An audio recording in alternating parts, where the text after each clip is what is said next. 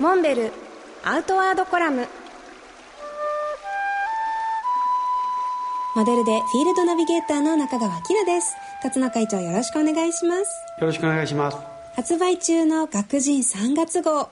今回の特集は山の装備ですけれども私もこの中で女性の山小屋泊というカテゴリーを担当させていただいて私のこう個人的な装備を皆さんにお見せしています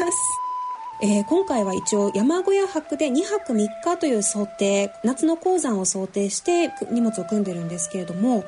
何回か組んでも本当にこれでいけるんだっけって思うぐらい少ないんですよ。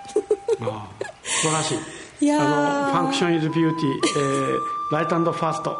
をちゃんと地で行ってますね。ま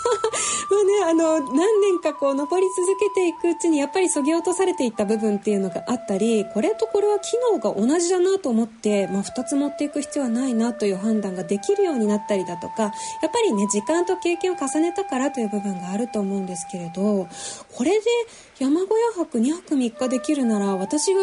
日常で持ってるこのたくさんのものものは一体何のためにあるんだろうとね日常まで反省してしまいました。ものづくりをなりわいにしているモンベルとしてはですね、まあ、一つでもたくさん持って行ってもらった方がいいんだけど やっぱり何より山の安全。で実は安全のために予備にあれも持っていこうこれも持っていこうなりがちなんですけど、はい、経験積んでくるとあここはこういうふうに応用できるよなとかあのやっぱり工夫して持っていかれるっていうことが大事で、はい、まあ、その状況シーンによって変わっていきますしまあ、それより何よりねやっぱり出発前の心構えですよね、まあ、例えば雨具の撥水効果がちゃんと確保されてるかとかですね、はい、あの持っていったはいいけど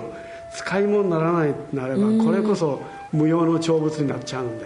で、ね、この準備日頃からの準備も非常に大事だっていうことだと思いますね。学人3月号特集は山の装備現在発売中です